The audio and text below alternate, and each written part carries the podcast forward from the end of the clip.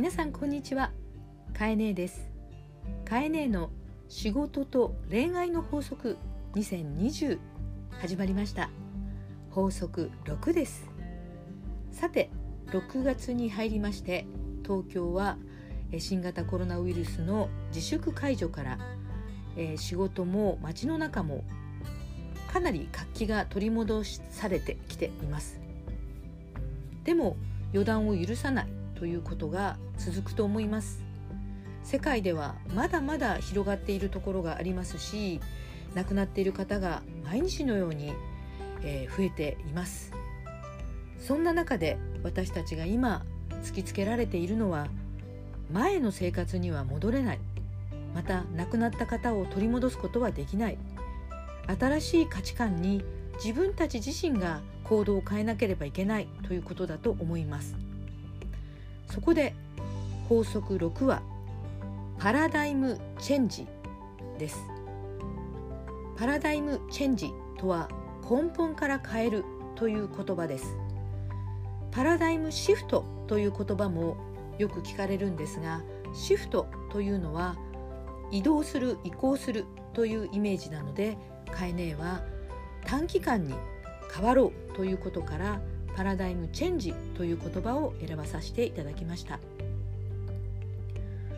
さて世界中では今アメリカの白人警官による黒人男性の死亡事件が発端となって大きな反差別デモが広がっています。これはアメリカだけではなくさまざまな国へと広がっています。昨日のニュースで路上アーティストのバンクシーがインスタグラムのアカウントで新作を発表しています。ご覧になりましたか？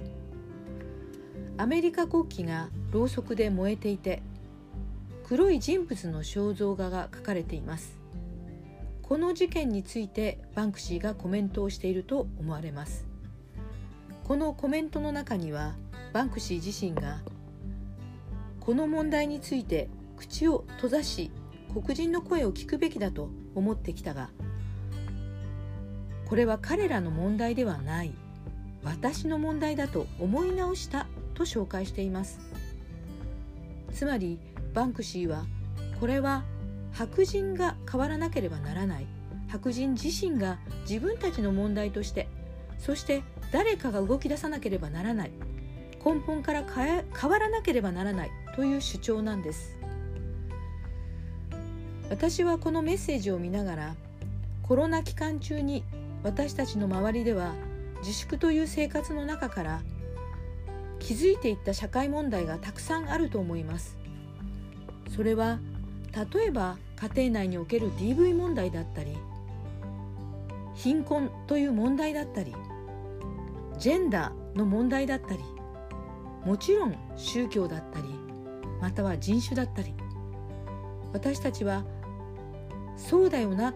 そこに差別が存在するなと知っていたし聞いていたことを結果として後回しにしてきたことがこうしたコロナの大きな大きな辛い出来事によって解決をしておくことが大事だったんじゃないかと今気づかされその行動を背中を押されているような気がします。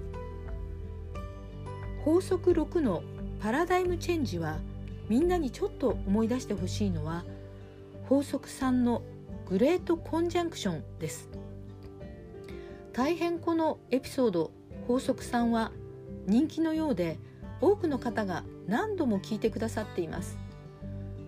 ちょっと思い出してみましょう。もともと2019年2020年2021年とこの期間大きく天文学的には星が変わりそして地の時代物の価値から風の時代へと変わるという話をしたと思います。その時代では当然のことと考えられていた認識が社会全体の価値観を変えていく劇的に変化するということが言われていました。改めてこの風の時代へと地から風へと変わるということは目に見えない大きな動き価値観への移動ということそして私たちはチェンジをさせられていくということを暗に示唆していたということを伝えました。改めて西洋生成術でこの風の時代へと変わるということがどういうことなのかを調べ直してみたところですね。例えば専門家たちは去年の段階からこんなコメントをしています。今までの勢力図が塗り替えられる時代になるでしょう。社会的なレベルで既存の政府や組織が崩れ去っていくでしょう。気候の危機が強く実感されそこに向き合い対策に乗り出すでしょう。そして多くの人が団結して立ち上がり抗議の声を上げるでしょう本当にこのようなコメントをたくさん去年の段階から発表しています改めて私たちは自然の上に流れの中で生きているんだなと教えられますパラダイムチェンジの時を今迎えています風の時代のキーワードも読み上げます風の時代は情報インターネット SNS を使ってさまざまな情報を収集し発明改革革新的な動きが起き着眼点は個性大胆そして客観性。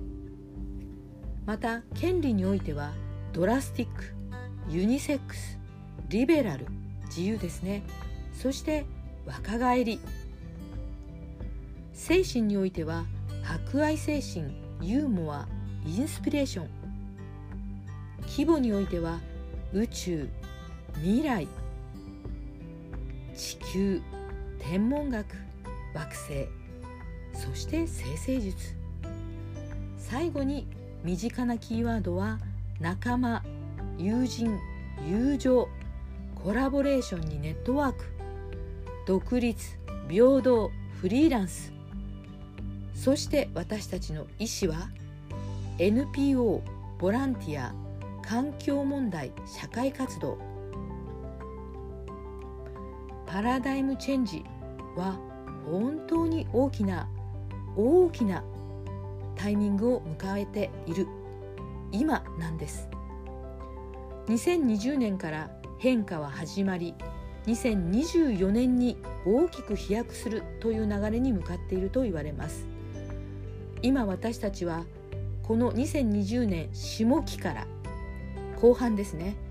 みんなで協力して助け合いそして愛を持って行動することが大事な時となっています。法則6パラダイムチェンジ。変わるべきタイミングが来ている。あなた自身が起こすパラダイムチェンジであなたの未来を開こう。今日もありがとう。あなたはすごい。あなたは素晴らしい。ではまた。